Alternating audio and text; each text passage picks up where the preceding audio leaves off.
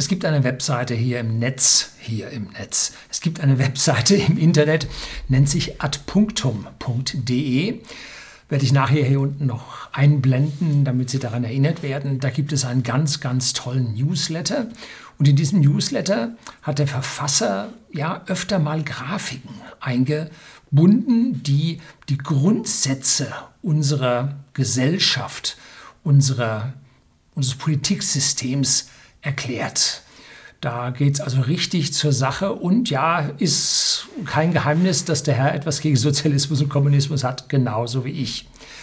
Die letzten Videos, die ich hier gebracht habe, haben also zu einer deutlichen Anstieg bei den Newslettern auf seinem Kanal geführt. Und ich schlage Ihnen auch vor, gehen Sie auf adpunktum.de und dann gibt es oben rechts Newsletter und da können Sie abonnieren und dann bekommen Sie auch diese tollen ja, Diagramme zugeschickt. Und heute soll es um die Wirtschaftsform gehen. Da wird es jetzt wieder interessant. Bleiben Sie dran.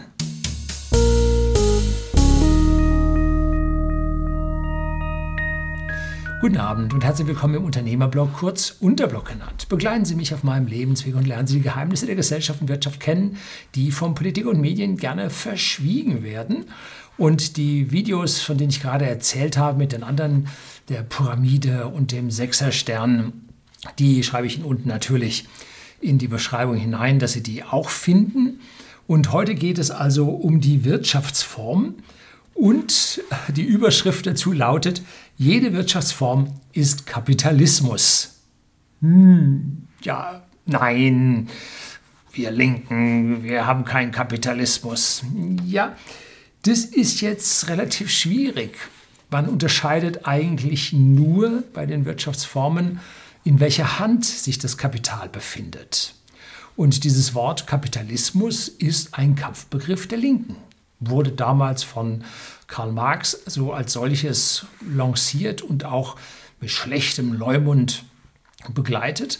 Aber eigentlich ist Kapitalismus alles, was wir vor uns sehen. Hm?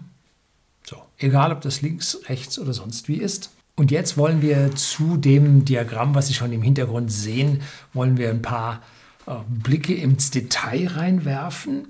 Und ganz oben in der Mitte steht jetzt die freie Marktwirtschaft. Und das ist etwas, wofür ich auch stehe und wofür der Autor wohl auch steht, weil er sie oben in die Mitte hineingeschrieben hat. Und bevor jetzt jemand meint, ich hätte dieses Diagramm gestohlen und man findet es auf der Webseite nicht, äh, nein, ich habe es direkt zugeschickt bekommen, weil sich der äh, Verfasser der Webseite doch relativ gefreut hat, dass ich das in dem Video hier mit veröffentliche. Und wir sehen also hier jetzt in der Mitte die freie Marktwirtschaft und da steht jetzt kleiner Staatsanteil. Ich bin jemand, der nicht mit dieser Privatrechtsgesellschaft und dem Anarchokapitalismus zurechtkommt. Nein, das ist auch nicht meine Welt. Ich bin mit einem funktionalen Staat aufgewachsen und ich finde ihn gut, solange er klein ist und sich zurückhält. Und zu dem kleinen Staatsanteil gehört natürlich automatisch eine leicht beschränkte Freiheit dazu. Denn alles das, was der Staat macht, bedeutet Unfreiheit. Ja, ist doch hier am besten, aber unfrei. Ja, äh, Entschuldigung, wenn ich jetzt so ganz blöde komme. Ne? Sie dürfen anderen nicht erschießen. Ne? So, gut, sollte auch als Menschenrecht oder als Naturrecht sollte das Gültigkeit haben.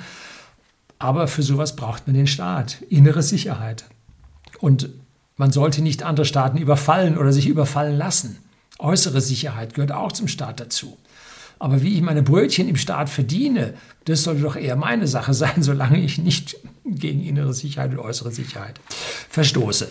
Ja, also ist klar. Ne? Also wir müssen unser Rechtssystem, was möglichst stringent, übersichtlich, wenig detailliert den Rahmen, die Leitplanken bildet, in dem wir unsere freie Marktwirtschaft haben können.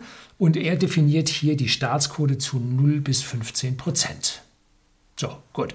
Links davon, jetzt hat nichts mit politisch links zu tun, sondern er geht in diesem Rad von frei zu unfrei im Uhrzeigersinn rum. Links davon ist die Privatrechtsgesellschaft.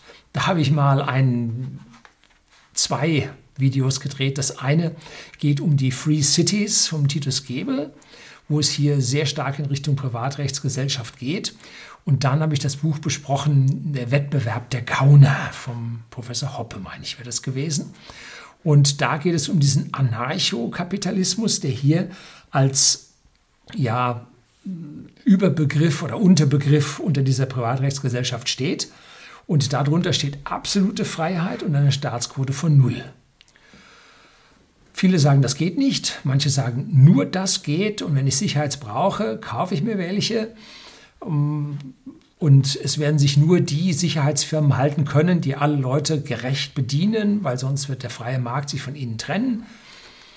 Ja, gut, äh, kann funktionieren, weiß ich nicht, ist für meine mentale Freiheit eine Nummer zu groß, also zu undefiniert. Dann drehen wir jetzt mal das Rädchen weiter in Richtung dem nächsten, was ist denn das? Ein Fünftel. Und da steht soziale Marktwirtschaft drüber. Das ist das, was wir hier bei uns jetzt haben. Und da gibt es den Wohlfahrtsstaat. Der ist mittlerweile ziemlich negativ konnotiert, weil dieser Wohlstands, Wohlstandsstaat gegen ja, fleißige Betätigung, der Ausdruck von Helmut Kohl mit der, mit der Hängematte, sollte uns allen noch im Gedächtnis sein, so sie denn nun da schon gelebt haben. Und der, das große Kennzeichen davon ist eine stärkere Beschränkung der Freiheit, indem sie zu Steuern gezwungen werden, zu Rundfunkabgaben gezwungen werden und, und, und, was sie in ihrer Freiheit natürlich ex nicht extrem heftig einschränkt, weil ihnen deutlich weniger Mittel zur Verfügung stehen, die über den Wohlfahrtsstaat jetzt nicht wieder im gleichen Maße ihnen zugutekommen. Ja, darum geht es an dieser Stelle. Und die Staatsquote definiert er hier zu 15 bis 50 Prozent. Und jetzt ist alles eine Frage der Definition der Staatsquote. Wenn man offiziell so sieht, da liegen wir bei 40 Prozent oder sowas. Wenn man aber sich die Sache mal genauer anschaut und sagt, wir zählen zur Staatsquote das dazu, was wir pflichtmäßig ausgeben müssen, zum Beispiel diese GEZ-Zahlungen oder aber Pflichtversicherungen, die wir haben müssen, dann addiert sich diese Staatsquote sehr schnell zu 70 Prozent. Und mal hat ein fleißiger Mensch nachgerechnet und hat gesagt, die DDR ist Geschichte geworden, verschwand im Orkus der Geschichte, als sie 77 Prozent Staatsquote hatte. Hm, das sollte uns zu denken geben, wenn man die Staatsquoten richtig hochtreibt, dann schaut es mit der Freiheit und vor allem mit der Stabilität der Gesellschaft nicht mehr so gut aus. Der vierte Quadrant ist der Sozialismus und der ist im Prinzip, das ist jetzt für einige Leute hier, die Fans des Sozialismus sind, relativ schwer zu begreifen.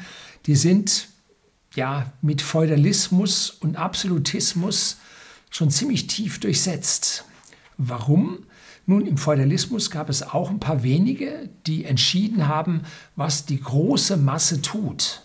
Und die große Masse war das Heer an Untertanen, die machen mussten, was oben geschah, und keiner konnte sich größer aus der Masse von anderen abheben. Das heißt, wir haben eine ganz kleine Clique, das ist das obere Teil des Feudalsystems und eine völlig gleichgespülte untere Masse. Und genau das sehen wir in sämtlichen realen Inkarnationen des Sozialismus. Wo Sie hinschauen, Venezuela, Kuba, ne, DDR, Sowjetunion damals, es ist immer eine kleine Clique, nennen Sie es Politbüro, äh, Parteispitze äh, oder sonst wie, die bestimmten über die Masse der anderen. Und es hatte was mit Absolutismus zu tun, weil man dagegen nicht aufbegehren durfte.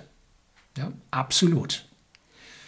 Und das führt am Ende zu massiv eingeschränkter Freiheit. Und er schreibt hier drunter eine Staatsquote von 15 bis 50 Prozent. Das sehe ich jetzt nicht so. Ich glaube, das ist ein äh, Druckfehler. Da müssen wir auch mal schauen, ob diese Zahl hier so richtig stimmt. Ich würde hier 50 bis 75 Prozent hinschreiben. So, dann als letztes kommen wir zum Kommunismus. Und für mich ist der Sozialismus, wie auch hier in diesem Diagramm, rein allein der Vorläufer zum Kommunismus, der automatisch in den Kommunismus ja, sich entwickelt. Da haben wir nämlich dann einen Staatsmonopolkapitalismus wo praktisch dann private Aktivitäten unterdrückt werden und sämtliches Produktionskapital in die Hände des Staates übergeht. Es führt dabei zu Tyrannei, zu Nullfreiheit, Staatsquote 100 Prozent und letzten Endes dann immer im absoluten Zwang über diese Tyrannei auf den Bürger und dann am Ende zu Schüssen an der Mauer, wenn die Bürger davonlaufen wollen, oder Einweisung in den Gulag, damit die Leute endlich mal das Arbeiten lernen. Ne? So, das sind im Prinzip die fünf äh, großen äh, Einteilungen, wie wir sie in unseren Gesellschaftssystemen sehen können. Und wir rutschen hier in diesem Diagramm immer weiter im Uhrzeigersinn äh, in Richtung übelsten Zuständen, wo wir aufpassen müssen. Es gibt hier noch ganz viele tiefere Erklärungen, die hier nebendran stehen.